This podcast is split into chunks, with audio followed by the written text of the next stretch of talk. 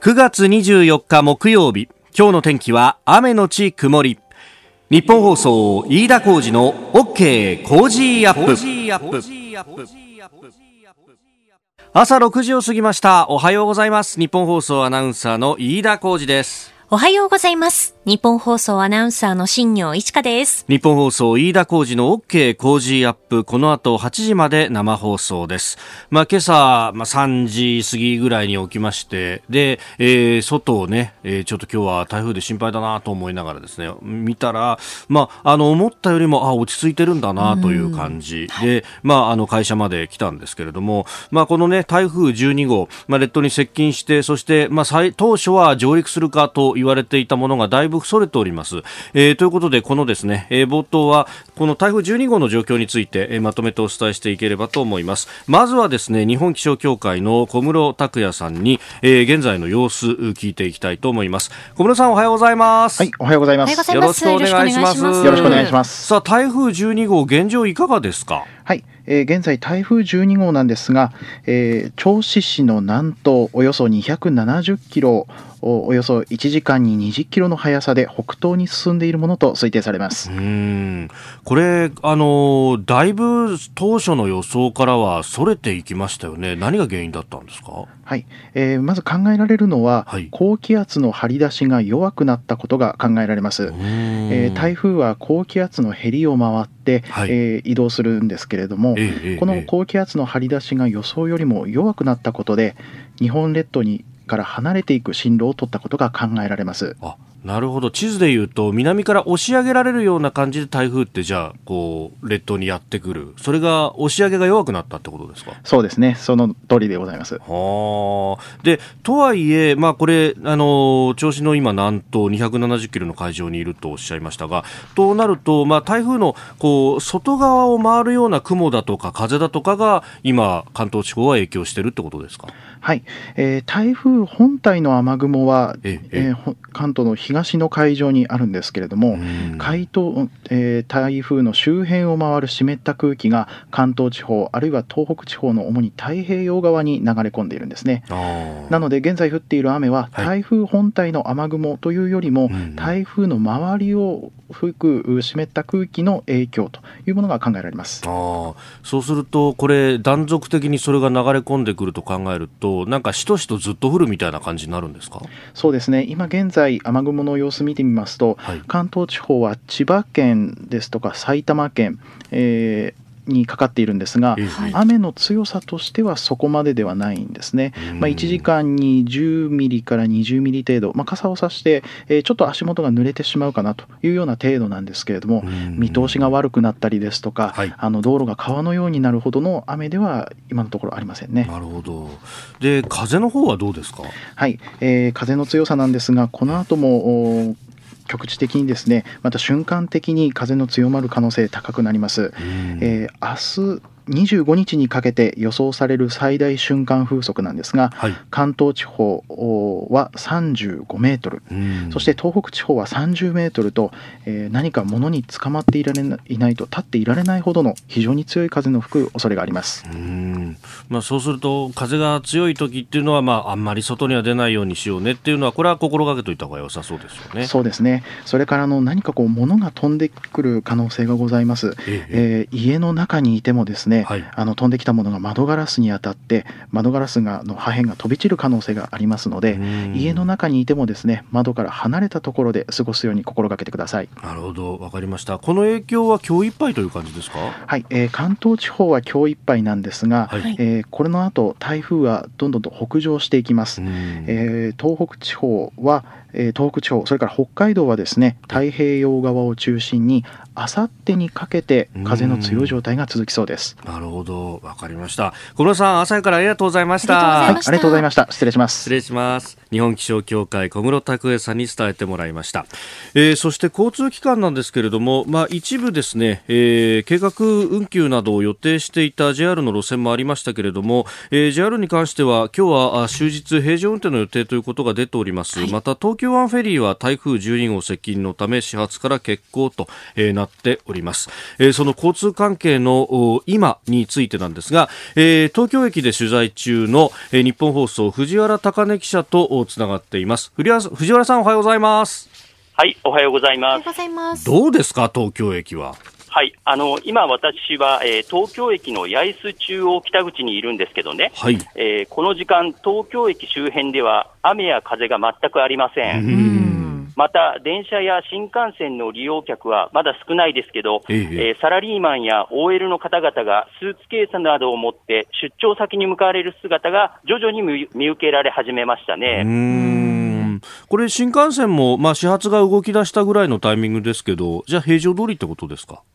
そうですね、あのー、先ほど新幹線で仙台に向かわれる予定のサラリーマンに話を聞いたんですけどね、えー、えー、台風12号の影響で、東北地方はこれから大雨の恐れがあるということなので、はい、早めに出張先の仙台に入ろうと思って、6時台の新幹線に乗るために東京駅に来ましたと話してくれましたね。あなるほど、そうか、北へ向かわれる方は影響ない今のうちにってことになるんですね。そうですね、早め早めの行動を心がけていらっしゃるみたいですね。どうですか、サインボードとか見ても、今はこれから先も含めてですが、影響等々はさほどはなさそうという感じですか？そうですね、あの先ほど飯田さんも言ってましたけど、あの首都圏の JR や私鉄各社によりますと、ええ、まあ、始発からおおむね平常通りの運転を予定しておりますのでね、あの少なくとも関東地方では、そんなにこう影響はあないのではないかと思われますなるほど、まあ、皆さん備えていたっていうのもあるし、これね、あのー、空振りだったじゃないかじゃなくって、えー、何もなくてよかったねってことですよね、これはね。そうですね。うん、わかりました。藤原さん、ありがとうございました。ありがとうございました。はい、失礼します。東京駅で取材中、藤原貴根記者とつなぎました。まあ、とは言いながら、先ほど、気象協会のね、えー、小室さんもおっしゃってましたけれども、まあ、風は、あの、関東で最大で35メートルぐらいの、はい、えー、風が吹く可能性もあるということですので、まあ、警戒はまだ引き続きというところになりそうです。えー、東京湾フェリーは始発からあ欠航となっております。また、台風の情報も入り次第番組の中でお伝えしてまいります。あなたの声を届けますリスナーズオピニオン。ニュースについてのご意見をお待ちしております。今朝のコメンテーターは明治大学准教授で経済学者の飯田康之さんです。えー、考えてみるとおよそ1か月ぶりの登場となるんですね。ねえー、取り上げるニュースですが、まずは昨日、菅総理大臣と日銀の黒田総裁があ会談を行いました。連携継続で一致をしております。えー、それからデジタル庁創設加速明言という昨日の関係閣僚会議。えー、さらに、えー、政府が全世界からの入国1日1000人程度の受け入れで来月再開へというニュースがあります。えー、そしてキーワードはミジカ。まあ、これはあのキャッシュレス決済でありますが、あの、例の不正送金の問題について、えー、広聞いていきたいと思います。えー、そして日韓首脳今日電話会談へと、明日は日中の首脳の電話会談と、えー、菅政権の外交についても聞いていきましょう。今週はご意見をいただいた方の中から毎日抽選で5人の方に健康マヨネーズからマヨネーズやドレッシングなどの詰め合わせをプレゼントしています。ポッドキャストでお聞きのあなたにもプレゼントが当たるチャンスです。番組のホームページにプレゼントの応募フォームがあります。こちらに住所やお名前、電話番号を登録してご応募ください。いただいたオピニオン、この後ご紹介します。本音のオピニオンをお待ちしています。ここが気になるですが、えー、昨日ですね、あの、自民党の国防議員連盟、まあ、国防議連がですね、えー、提言書を政府に提出しました。まあ、尖閣をどう守っていくかというところについてが中心なんですけれども、えー、これ、まあ、中国側がね、えー、公船公の船、まあ、海警局の船、まあ、あの一応英語名ではコーストガードっていうふうに出てますけれども、えー、その船がですね、尖閣諸島周辺で、まあ、挑発発的な行動を繰り返していると、まあ、今年は、えー、接続水域に111日間連続侵入してきたと。いうようなこともありましたが、えー、この対応についてですね、えー、例えば、あの尖閣の防衛に向けて日米で周辺海域で、えー、訓練を合同でしたらどうかと。いうようなことも出てきております。まあ、これあのえー、海上自衛隊の関係の人たちなんかにもいろいろ聞いたりとかですね、あるいはあの番組宛てにメールやツイッターでもいろんなね、えー、アイディアが寄せていただいてまして、あのイギリスで聞いてらっしゃる方から、あそこにポスト作って、郵便の回収だとか、えー、配布に行くっていうことで主権を明確に示したらどうかとなるほどなというようなね、えー、知恵だとか、あるいは、あの、不発弾処理だとか、あるいは水中に沈んでいる機雷が見つかったということで、その処理をするという名目で生かしたらどうかと。まあ、確かにあの、あそこの尖閣諸島の久場島というところは、もともとアメリカ軍の射爆場でもあったんで、おそらくそこには、えー、あの、爆発しないままの不発弾だとか、あるいは銃弾というものがあるだろうなとも思いますんで、えー、その辺をですね、沖縄那覇の、えー、第15旅団には、第10101、えー、不発弾処理隊というですね、えー、1日にもう10回ぐらい緊急出動して不発弾を処理するような、まあ、沖縄ってのは本当たくさんの不発弾が未だに存在しますからね、えー、私も密着して取材したことがあるんですが、まあ、かなりあの精鋭の部隊であります、そこをの人たちに、まあ、処理に当たってもらうというのも確かに手であろうと。で、あの、やっぱ、あの、海、海事関係の人たちに行くと、まあ、あの、いろいろありますけど、やっぱあの辺の海域で、えー、日米の合同訓練というのをやっていくっていうのは、確かにこう、かなり、えー、プレゼンスを示すという意味でもいいし、それから、まあ、その間は訓練をしますんで、あの、この海域には、あの、危険ですから、立ち入らないようにしてくださいねというふうにもう国際的にアナウンスをするということをすると、まあ、基本的にその海域に、まあ、あのリスクを背負って入ってくるような船というのはないでしょうからそうすると今あのまさに最前線で、えー、負担を強いられているですね、えー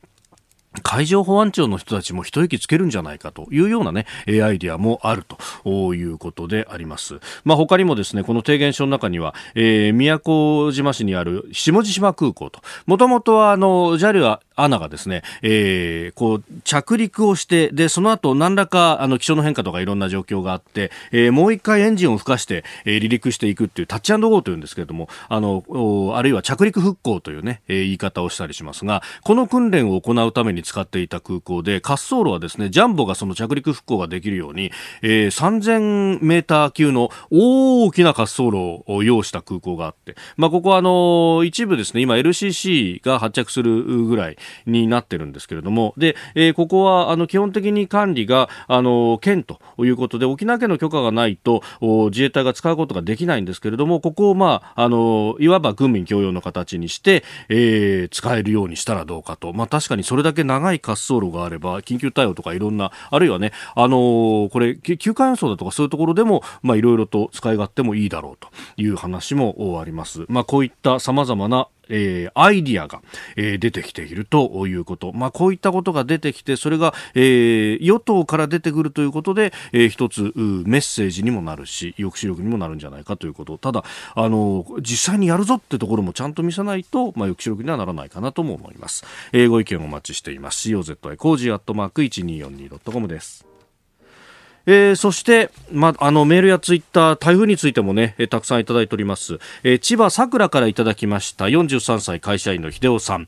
え現在佐倉市は小雨程度ですがと、え5時20分過ぎのメールです、はい、え息子の小学校休校になりましたと。もうあのね、え事前にこうやって休校だとかあるいは計画運休を、まあ、計画をしておいてで、え実際はあのそれほどでもなかったんで、え始発から通常通り走らすと、まあ、JR なんかはそうのようですけれども、えこういうね備えあればというところはぜひ、えやっていただきたいと、まあ、他にもですねあのツイッターなんかで、え子供を朝起こしたら今日は休みだって怒られましたというような、ああ、なるほどと。まあ、学校とかはね、えー、大事をとってというところは多いようであります。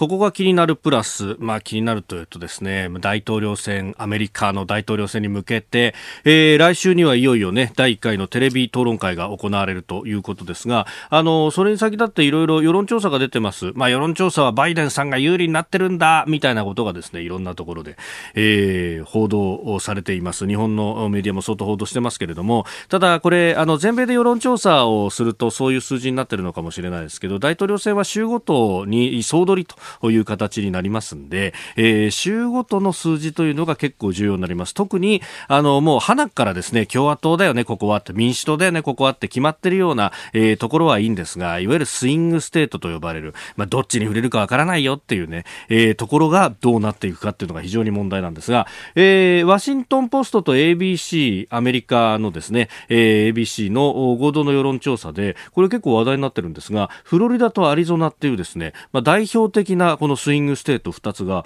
あれ、今までバイデンさん結構有利っていう風になってたのが、トランプ有利に変わってきたぞということが出てきております。で、あの、これがなぜ問題になってくるのかっていうとですね、大統領選と合わせて、あの、上院の議員の改選も3分の1ずつなんですが、えー、行われると。で、今回の改選は6年前に、えー、オバマ政権の中間選挙で受かった人たちの改選なんで、えー、共和党の人たちが圧倒的に多いんですよ。で、えー、共和党の人たち、選挙を前にして、もちろんあの、トランプ派の人たちはですね、トランプさんの言説をこう、大々的に訴えるので、それこそですね、この間あった、あの、最高裁の判事のギンズバーグさんという方が亡くなって、じゃあその人の後任をどうしようかっていうところ、まあこれあの番組でもね、あの、7時台でよく扱いました、扱ってますけれども、で、えー、これをどうするかっていう、えー、指名をトランプさんの今のうちにやるのか、それとも大統領選が終わってからやるのかっていうのがこう議論になってるんですが、これ、あの、トランプ派のですね、上院議員候補の人たちは、まあ、あの、早くやるべきだって言うんですが、あの、いわゆる穏健派と呼ばれるような人たちは、ちょっとですね、ね、あの、無党派の人たちとかに自分の選挙区で目を配らなきゃいけないと。そうすると、若干リベラルなことを言っておかないと選挙に落ちちゃうっていうことがあるんで、えー、あの、最高裁の判事の指名もちょっと先に伸ばすべきだというような、えー、ことを言う人たちが出てきます。で、それがあってですね、ひょっとしたら、えー、共和党の造反が増えて、これ、あの、指名しようにもできなくなっちゃうんじゃないか、みたいなことが一時期言われてたんですが、えー、こういう世論調査が出てくるとですね、あ、やっぱりトランプさんに乗っといた方が俺の選挙も受かるかもっていうふうに考える人たちが、えー、上院議員で出てきてしまいますんで、そうすると、これ、あの、判事の指名というのがスムーズに行われる可能性がちょっと出てきたと。ミット・ロムニーさんというですね、えー、共和党の上院の重鎮の人が、えー、あ、これ投票やってもいいんじゃないっていうふうに、こう、旗色を変えてきたっていうのは、そういうところが影響してるのかもしれないなとも思います。ここで、ポッドキャスト、YouTube でお聞きのあなたにお知らせです。ニッポン放送のラジオ番組飯田浩二の OK コージーアップではお聞きのあなたからのニュースや番組についてのご意見コメンテーターへの質問をお待ちしています。ぜひメールツイッターでお寄せください。番組で紹介いたします。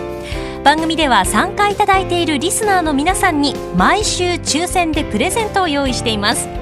海外でお聞きのあなたそして関東以外の地域でお聞きのあなたツイッターで参加しているあなた皆さんに当たるチャンスです。コージーアップのホームページにあるプレゼントフォームでも受け付けています。合わせてメッセージ情報もお寄せください。よろしくお願いします。そして毎週土曜日にはコージーアップ週末増刊号と題した1週間のコージーアップをぎゅっと濃縮したポッドキャスト YouTube 限定の企画を配信しています。ニュースのプレイバックやコメンテーターの裏話など盛りだくさんです。こちらの増刊号でメッセージを紹介させていただいた方にも漏れなくコージーアップオリジナルマスキングテープをプレゼントいたします。ぜひこちらもお楽しみに。7時台はコメンテーターの方々とニュースを掘り下げます。今朝のコメンテーターは、明治大学准教授で経済学者、飯田康之さんです。おはようございます。おはようございます。よろしくお願いします。はい、飯田さん、およそ1か月ぶりの登場ということですが、すね、もうだいぶね、気候も変わってきたし。そうそうまあもうね、ここのところさ肌寒いっていう感じなんですよね。本当ですよね。大学始まったんですか？そうなんです。大学、後期から少人数の、あ明治大学の場合は、うんうん、少人数の講義はリアル、対面で行うということになった。で、まあ、あの、ソーシャルディスタンスっていうんですか、ええ、席の間を空けて、えええっ、ー、と、受講生の倍以上のキャパの教室でやるっていう。なるほど。なかなかね、不思議だけど大教室みたいな。そうそう、ゼミだけど大教室っていう。なるほど。えー、今日も一つよろしくはい、よろしくお願いします。では最初のニュース、こちらです。菅総理、日銀総裁と初会談、連携継続で一致。菅総理大臣は昨日日銀の黒田総裁と総理官邸で就任後初の会談をしました。会談では日本経済の現状や今後の金融政策などについて意見を交わし今後も政府と日銀が連携して政策運営をしていくことで一致しました、もともと前政権時代に結んでいた政策協定はそのままやるんだよっていうことは総裁選の中でも言ってましたね。まあ、あのー、この状況で金融緩和を、はい、弱めるという選択肢もあまあありえないので、はい、まあ、ここで、えー、まあ、連携継続で一致というのは特にニュース性ないんですけれども、ええ、逆にですね、アメリカの、まあ、FRB、パウエル議長は、はい、えー、かなり強く政府に財政出動、つまりは金融政策とはまあ、カテゴリー違うんだけれども、はい、政府はもっと財政を出さないといけないっていうふうに言っている。できれば日銀サイドも、まあ、そこに踏み切る、まあ、踏み込む覚悟は必要だと思いますね。はい、というのもですね、金融政策って、はい、ざっくり言うと、広く薄く効くんですよ。ああ、なるほど。金利はどこの業種でも一緒ですもんね、ねある意味、ね、で、資金供給を豊富にして、はい、経済全体を温めてやるっていう、えそういう力はある。もちろんですね、はい、経済全体を、えー金融引き締めで冷やしちゃったらダメなので、うん、金融緩和は非常に重要なんですが、はい、今回の場合ですね、ええ、コロナショックの影響って、狭く深いんですよ。ああ、業種ごとにばらつきがあったりしますもんね。そうなんです。例えば宿泊業ですと、はい、GoTo 以降少し回復したとはいえですね、まあ4、5月にえー、前年比でマイナス95%。そうでしたね。これもな、ないって言っていいレベルですよね。はいえー、そういった状況だったり。あとは、いわゆる飲食店も、やはり売り上げどうしても、これあの、飲食店の経営者の方に伺うとですね、はい、え1回転目はだいぶ戻ってきたと。あ、夜の営業夜の営業。まあ、6時、7時に1回入るんだと。はい、で、まあ、その一発目のお客さんが9時ぐらいに帰って、はい、まあ、8時後半から9時ぐらいにもう一客。まあそうですよね。遅い一次会だったりとか、あるいはもうちょっとだけ飲んで帰ろうみたいな人がね。で、深夜営業をしているようなところだと、はい、今度は深夜にもう一回転っていうふうにやってるのが、とにかく2回転目以降がないと。ああ、夜深くなるとな夜深くなるともうないと。で、えー、さらにいわゆる接客を伴う飲食店系はですね、はい、特にまあこの、ここ有楽町なわけですけれども、えーえー、銀座とかですと、はい、あの、正直ですね、会社の方が、あいわゆる接待とかで、えー、社外の人と飲食するのは、ましてや接客を伴うところ行くな。って出てるので、まあ、回復しようがないと。で、こういった特定の業種へダメージがめちゃくちゃ大きいっていう状態だと、はい、その全体を温める。これはもう必要条件というか、もう絶対必要なんですが、それだけだとやっぱりまあうまくいかないんですよね。だから、あまあ、これからですね、まあ、いわゆる企業の資金繰り支援策を続ける、これは日銀の仕事ですけれども、はい、日銀サイドからもそれだけでは企業を、まあ、特に業種によっては非常に厳しい状況にある。だからこそ、まあ、あの、旅行業界には GoTo があったわけですけれども、はいじゃあ今度はイベントとか、えまあ、例えばまあ今もうプロ野球始まってますけれども、はい、やっぱり冷え込み避けられない状態、うん、そして音楽、コンサートとかライブイベント、はい、みたいなものも、やはり立ち上がり非常に遅いし、うん、この間だいぶ傷ついた。そういったところにお金を出していくっていう支援、これを、えむしろですね、うん、政府の方が考えなければいけない段階になってるんじゃないかなと思います。うんえー、まずはあ日銀の黒田総裁と菅総理の会談と。そこからあ足元日本経済今後というところをお話しいただきました。おはようニュースネットワーク。では取り上げるニュースこちらです。菅総理デジタル庁創設の加速を明言。来年の国会に法案提出へ。デジタル庁は強力な司令塔機能を有し社会全体のデジタル化をリードする強力な組織とする必要があります。デジタル庁の創設は、我が国の経済、社会の大きな転換につながる改革であり、今までにないスピードで取り組む必要があります。え昨日行われたデジタル改革関係閣僚会議での菅総理の発言を聞きいただきました。デジタル庁新設に関して次の通常国会には必要な法案を提出したいと発言しております。来年1月の通常国会に法案提出というスピード感がありますね、はい、まああのこのデジタル庁についてなんですけれども、はい、まあおそらく関連法案では次元型の組織になる。はい、つまりは、え例えば5年間みたいな風に区切って、はい、えー、まあ、様々な施策を行っていくんですけれども、うん。うん、この仕組みってもっと注目されても良いと思うんですね。というのも、今回デジタルなんか典型ですけれども、はい、えー、関係する省庁というのが多彩だと。はい。例えば行政の手続き、役所でのね、えー、いろんな手続きに関してのオンライン化であれば総務省ですし、はい。えー、民間企業のデジタルセキュリティとか、えー、または商慣行、取引慣行の契約書とかそういうやつですよね。はい。そういったもののデジタル化は経産、経済産業省。ですし、セキュリティ全般や犯罪防止であれば、これ警察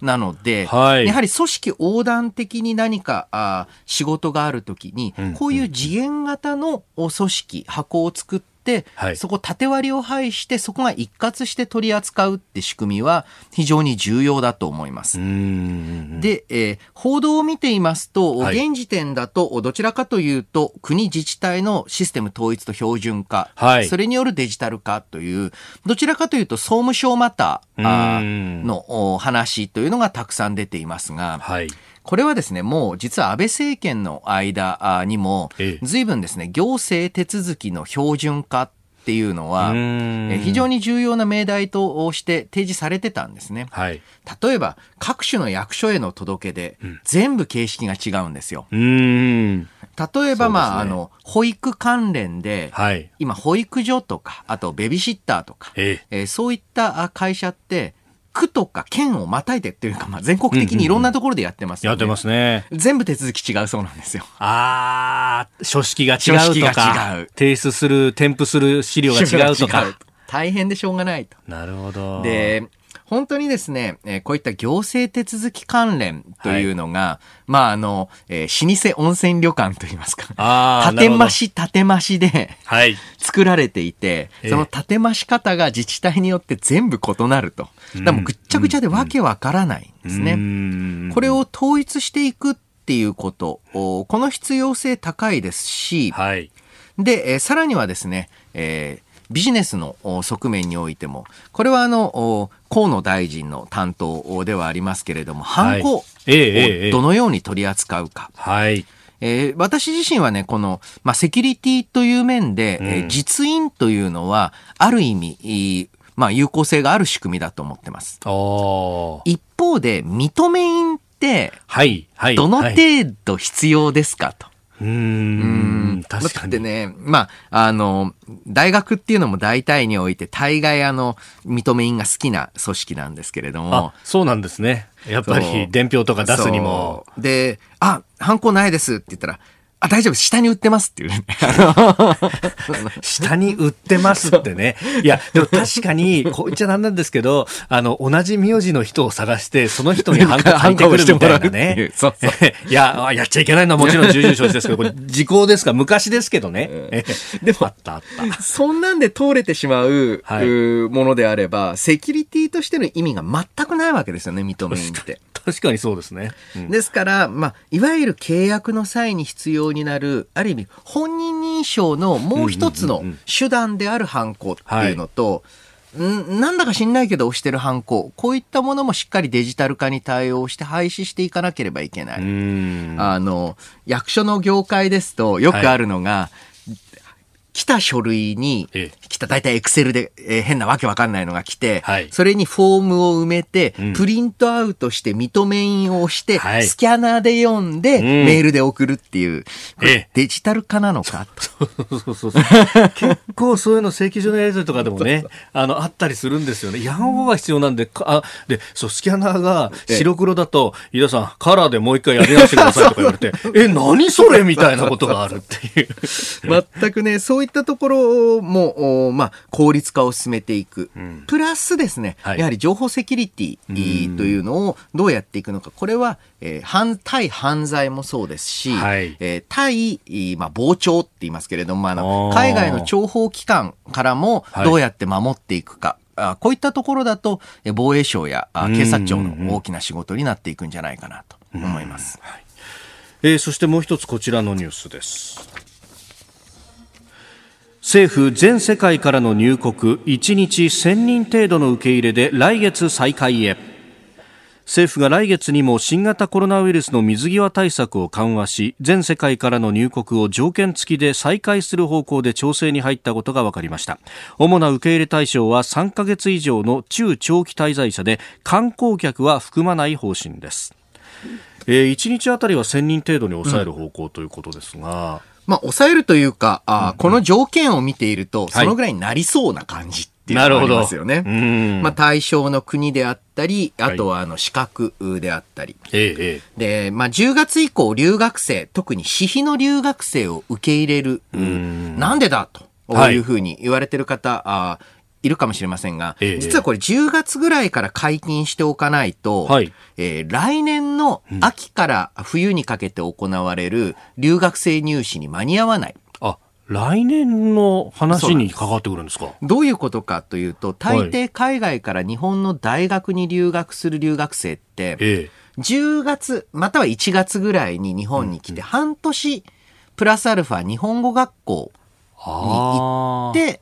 で、えーまあ、今、10月、11月から日本語学校に来ると、来年の10月、11月の留学生入試を受ける。うんうんうん、なるほど。1年間かけて、言語も含めて準備をするそうなんですね。なので、えー、今、えー、例えば今年の留学生入試というのは、はい、去年の10月から日本に滞在している人なので、コロナ前にギリギリで来た人たち。来てる人たちなので、はい、普通に入試できてるんですよ。大学、あの、大学とか大学院の留学生入試。あ、そうなんですね。えー、で、ここで10月に入れとかないとですね、えー、来年、タイムラグで留学生が全然いない年っていうのができてしまう。なるほど。これ、あの、ね、特に地方の私立なんかの場合は、結構経営に対してのインパクト大きいと思いますね。で、えー、まあ、またはビジネスについても、はい、この条件、えー、だって、入ってきて14日間待機を条件ですから、まあまあ、基本的に、まあ、数ヶ月、まあ、3ヶ月ってここに書いてありますけど、はい、年の単位でいるタイプの人しかこの条件だと来ないですよね。で、えー、ただですね、えー、ここの中で、どうしても人数たくさん来れば、中には PCR 陽性になる人います。そうですね。で、その時にどういうふうに対応していくのかっていうのをしっかり詰めておく。いきなり一人出たら全面禁止なのか。うん、えー、そういったところをこれから少し明確化していく必要はありますよね。うんまあ、折しもね、アビガン承認申請なんてことも出てますそうですね。うんえー、この時間、飯田康之さんとお送りしてまいりました。日本総動機の方、この後も飯田さんにお付き合いいただきます。続いて、教えてニュースキーワードです。短。ゆうちょ銀行は昨日運営するデビットプリペイドカードミジカが不正送金の被害に遭ったと発表しました。これまでに確認された被害者は合計54人で被害額は332万円余りに上るということです。まあ、ゆうちょ銀行というとね、あのキャッシュレス決済サービスのドコモ口座など連携7社で合計2200万の不正引き出しがあったって報じられたばっかりです。まあ、そうですね。で、えー、今回、いわゆるドコモ口座もそうですし、このミジカもそういったところあるんですけれども、はい、やはり、手口としては、うんうん、これあの、被害額あんまり多くないじゃないですか。確かにそうですね。これあの、ある程度 ID 情報を入手した後で、はい。パスワードであったり、そういった ID であったりっていうのを、まあ、なんて言いますか、適当に、まあ、それこそランダムに、どんどん入れていって、うんうん、多分たまたま引っかかったところを、まあ、使ってるわけですよね。なので、えー、これ、えー、まあ、なぜこういうのが起きるのかというと、はい、どれもですね、二重認証とか、えー、二段階認証の、はい、仕組みというのがぬるいんですね。えー、例えばその ID 情報というのとパスワードがあれば、はい、あまあ使えてしまうとか。あとはパスワードをプラス裏面 ID も必要って言いながら、はい、もう一つのハードルっていうのが設けられていない。もう一つのハードルって何かっていうと、リアルなもの。はい、例えば、あ皆さんあの、えー、キャッシュカードを全然普通に使ってて、そうそうそのキャッシュカードから不正に引き出されたことないと思います。なんでかって言ったら、その、例えば何々銀行のキャッシュカードを実際に現物を持っていて、かつパスワードもわからなきゃいけないわけですよね。はい、で、たまたまその、えー、財布を落とした時とかに、そのキャッシュカードを拾った人が、たまたまあなた皆さんの、えー、パスワードを知るっていうのは、すごいハードル高いわけですよ。ところがですね、この多段階認証がなくて、はい、えー、まあ、例えばパスワードだけ分かればいいというと、ID 情報が例えばまあ100万人分あって、100万人分に例えば4桁の暗証番号適当に入れた、まあ、あとはよくある0000みたいなやつをダーって入れていくと、何件かやっぱ引っかかるんですよね。うんうんうん、あの暗証番号を失敗すると3回で凍結されちゃいますけど、え ID の方はどんなに失敗しても。そう。あとあの、パスワードもですね、3回失敗できるっていうんですけど、100万口座分の情報というか ID を持っていれば、はい、まあ、300万回やればそのうち何個か。そうですよね。引っかかると。で、そういった形でやはりこれから多段階認証で、よくやられて、えー、今使われてるのは、そういった、あまあ、電子マネーみたいなもので決済すると、はい、スマホに、えー、例えば、えー、番号が送られてくる。で、それを入れる。そうすると、その人のスマホっていうリアルなものを持っていて、かつパスワードを知ってるっていう、はい、これはまあまあほとんど、えー、まあ、確率的には珍しい、まあ、あの不正が行われる可能性はかなり下がる、はい、ということになる、うん、こういった多段階認証のルールっていうのをしっかり、うんまあ、取っていく必要がありますし、はい、やっぱりちょっとあのいわゆるキャッシュレス決済サービスと紐づいた不正引き出し被害起きてるところはこの多段階認証に事実上なってないっていうケースが多い、でこの多段階認証の中でいやいやあパスワードとパスワード2種類必要なんです、うんうんってもですね、はい、そうじゃなくてやっぱりその何か多段階の中でどっか一個リアルのアクション、うんはい、実際に何か、えー、その人が僕が持ってるスマホに何か送られてくるとか、えー、その人じゃないとそうそう持ってる可能性がないものっていうのと紐づいてないと、はい、こういった不正っていうのは起きてしまうわけなんですが、うん、スマホに送られてくるのもあの E メールのアドレスじゃなくて自分の携帯番号に紐づいてるショートメールに来るみたいな形だと、うん、まさに持っている人だけの情報になるそうなんですそうなんです、うん、で、えー、こういった時にただですね、はい、あのもう一つのポイントは、ええ、クレジットカードって、その意味では番号と裏面の3桁、あとせいぜいパスワードぐらいじゃないですか。確かにそうですね。なのに、なんで、えー、そこまで、えー、こういったまあ事件、えー、事故を起こしてないか。いや、実は結構起こしてるんですよね。起きてはいる。えー、はい、なんでかっていうと、うん、えー、クレジットカードの場合、落っことしたら、はい、そのカードで買い物できちゃうじゃないですか。あ、そうですね。うん、あの、暗証番号をもちろん、パスワードを要求される場合もあるけど、サインで OK みたいなこともあったりしますからね。そうするとなんかね、裏面のサイン見て、まあ、こんなもんだろうみたいな。で、ただですね、えー、例えば私も実は一回落っことして使われたことあるんですけど、そうですかもう即電話かかってきますよね。ああ、本当にこれ使いました？使いましたって。で、クレジットカードは長く運用されてるので、はい、その本人の使用履歴から見て、変な行動があったら、あの、仮で例えばあの仮でもそのカードの使用を停止してしまう。うそして電話して、本当使いましたか？って確認するみたいな、ある意味で言うとトラブルシュートができてるんですね。えー、で、だってこれだって言葉悪いんですけれども、まあもちろん犯罪ですが、被害額数千万円ですよね。で、これを自動的に処理できていないっていうのが、このシステムのこなれてなさだと思います。ああ、なるほど、なるほど。そこを保険でカバーするなりなんなりっていう。そう。あとはもう自動的に、こういうものが起きた場合には、止めちゃうと。えー、止めて、えー、次は、えー、こういう仕組みで被害者には弁済する。まあまあ、保険に入っておくとか。はい。そういった仕組み必要ですよね。うん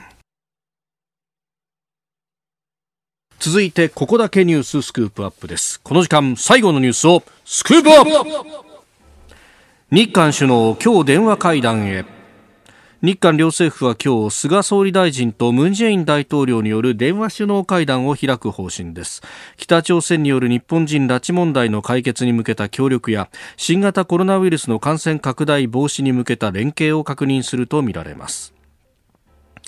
えー、去年12月、中国で行われた確か日中間の、ね、サミットの時の会談以来ということになるようです。まああの今週はこういった電話会談続きで、まあ、ただあの、今回の韓国との、まあ、あの、会談の方針についても思うのは、はい、まあ、今週やるのは、どちらかというと、就任しましたよろしくね、えー、ぐらいで何かあのシビアな交渉とかに入る、はい、えー、感じではないですよね。まあ、挨拶回りって感じですよね。挨拶回り、そうですね。で、まさにあの、日中も、はい、えー、行われるわけなんですけれども。金曜の予定ですね。ですね。はい。だから、うん、そこもまあ、うん、まだまだ顔見せの段階だろうなと思うんですけれども、うん、やはりあの海外での報道とかを見ていてもですね、はい、えー、菅さん、えー、もちろん国内では、あ誰もが知っている官房長官なわけだったわけですけれども、やっぱり海外から見ると、はい、今まであのいわゆる外交の場に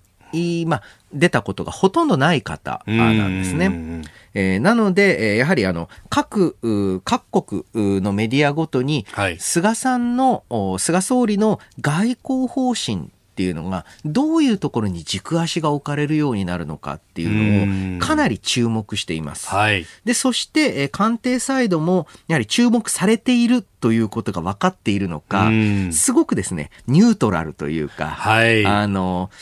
何とも取れるようなことしか発信してないんですよね。でこれはあの今後、やはりですね、日本の外交っていうのの大きな難しさはですね、はい、まあこれ、米中間対立は、えー、これあの、もちろんトランプ大統領がですね、国連は中国に責任を問うべきであるって言って、で、まあちょっと、まあ中国サイドと、はい、への攻勢を強めてるわけなんですけれども。この新型コロナの責任をね。えーうん。これあの、正直あの、まあ、大統領選あるわけですが、はい、民主党政権になったとしても、うん、えー、そこまで大きく変調することはないと思います。はい、えー、これこの番組でも何度かお話ししましたけれども、トランプ大統領って、ある意味で言うと、対中融和的なあのところもあるんですね。なぜかというと、はい、いわゆるビジネスの話ではかなり強く対立する。はい、けど、中国にとってまあ、ビジネスっていうのは、まあ、ビジネスだですから、はい、まあ、ある意味折り合いのつけようがあるんですね。まあ、すごい、えー、まあ、雑白な言い方をしてしまうと、はい、金で肩がつく話なんですよ。確かに。えー、はい。ところがですね、例えば共和党強硬派のような、えー、台湾を支援する。これは金で片付かない。はい。で、民主党の中のように、いわゆる少数民族への弾圧を問題視する。人権の部分。人権問題。はい。例えば、フランスの大統領とかも、いわゆる、え、新ちゃんウイグルへの、まあ、査察といいますか、監視等を、え提案してたりする。はいこれもやっぱ金じゃ片つかないんですよ。はい。そういう意味では、むしろトランプ氏再選しても、そして民主党政権になったら、別の意味でもっと厳しい米中間対立というのが続くと、はい、その中でじゃあ日本ってどう立ち回るんだっていうところをこれ今後の外交の大きな課題なんですね。で、えもちろんですね、えー、まあ、ざっくり言うと中国サイドなのかアメリカサイドなのかって言ったら、まあ、それもアメリカサイドに決まってるし中国もそれを十分に分かってる。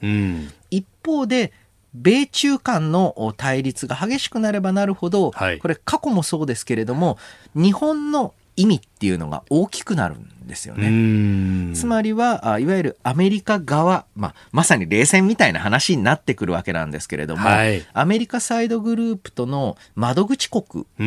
であったり、はい。えー、または、えーまあ、距離的にも近いので、えー、いわゆる商品の取引相手としての日本の、まあ、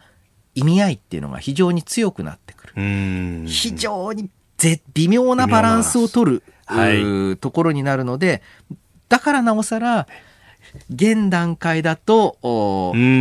ん、アメリカが正しいとか中国にもっとっていう話をしないで、のらくらのらくら、はい、えー、行こうっていうのが、まあ、今のところの外交方針なのかなと。うん確かに中国がこう重視してきたっていうのは、あのいろんな国が祝電を、うん、菅総理就任ということで送ってきてますが、中国は普段だったら首相クラスが送るものを、うん、今回国国家主席、うん、習近平氏が自ら送ってきたっていう、ここ違いますよね。そうなんですよね。やはり中国にとって、えー、日本の、まあ、存在っていうのが非常に、まあ、かつてないぐらい重要になってきた。で逆にですね、それこそ、えー、オバマ政権だった時のように、はい、米中間が、非常に関係が良いといいますか、はい。アメリカ側が中国に譲りまくるような政権だと、そうですよね。正直日本、ジャパンパッシングって言われましたけど、ね。えー、日本いらないって思い始める。うん、その意味で言うと、日本のまあ、プレゼンスが高まっただけに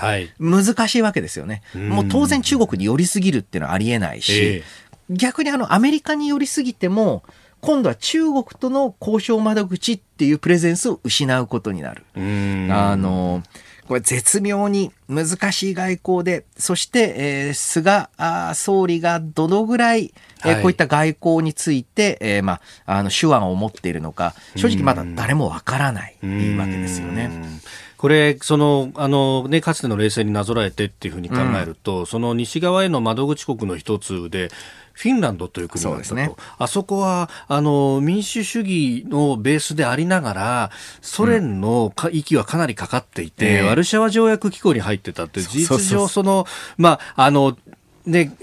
橋渡しといえばこう聞こえはいいんだけれども、うん、こう実質のこう首根っこをソ連に握られていたようなところがあると、うんね、日本がそうなると、これはちょっと具合悪い、ね、それは具合悪いですよね。むしろですね、例えば、あ米、えー、そしてイランの交渉などでは、はい、日本はもう明確な仲介国として大きな役割を果たした。はい、えー、中国に対しても、えー、米中間の間で、まあ、ある意味、別に第三極ではないんですけれども、えー、アメリカ側の中では中国と比較的窓口の役割を果たせるような国っていうの。これはあの一つ今後の、てか、長期的な日本の状況を考える上でも、位置取りが重要になってくると。で、例えばですね、まあこれあの対中国だけではなく、はい、えー、やはり安倍首相だった時は、えー、まあ国際会議等でも最古参の一人なわけですよ。えーはい、で、やっぱりもう長きにわたって日本の顔だったわけですよね。で、そこがある意味では、コロッと変わってしまった、はい、まあ、これはどこの国にでもあり得る話なんですけれどもその意味で国際的なプレゼンスの低下ないように、えー、どのように対応していくのかっていうのはこれちょっとねなかなか難しい、えー、ここを乗り切るというのが、えー、大きな試練になるんじゃないかなと思います。まあ、あの安倍さんの時代はこうアメリカに寄っているみたいな批判もありましたけど、うん、ただ、まあ、一方で台湾ドアは常に開いてるって言って、うん、中国ともう話をできたっていうあの、まあ、スタンスが、うん、まあ、ある意味一つの形なのかというところですか、いやあの私は安倍首相はアメリカ寄りだとは全然思ってなくてですね、あのどちらかというと対中国での交渉もだいぶ進展させた、はい、と思います。ですからその安倍首相は、まあ、超保守だとか、はい、あとは、あの、はい、超反、あ、親米すぎるとかっていうのは、えっ、ー、と、その7年半の実績を見ていると、そんな、どこから出てきた、なんか結構やっぱり最初の、まあ、第一次政権の時のイメージをただそのまま二次政権に当てはめていて、これは経済政策なんかでもそうですけれども、あの、第2次の、と言いますか、この7年半、8年近くに及んだ安倍政権っていうのは、ある意味では、あの、すごくですね、現実路線の、まあ、政権だったと思います。ですから、菅総理がこの現実路線を、はい、えー、引き継いで、さらにどうやって発展させていくのか。ですから、あそこに、まあ、ね、口が悪い人とかは菅総理は中継ぎじゃないかみたいに、はい、えー、言われますけれども、えー、菅政権が長期政権になるのか、うん、いわゆるリリワンポイントリリーフになるのかっていうのが、はい、あまあ、かかってるんだと思いますね。うん。えー、日韓首脳今日電話会談へというところから菅政権の外交というところを広く解説いただきました今日もポッドキャスト YouTube でお聞きいただきまして本当にありがとうございました。この飯田浩二の OK コージーアップは東京有楽町のニッポン放送で月曜日から金曜日まで朝6時から8時で生放送でお送りしています。生放送を聞き逃したあなたぜひラジコのタイムフリーサービスでニュースやスポーツエンタメなどの情報をぜひチェックしてください。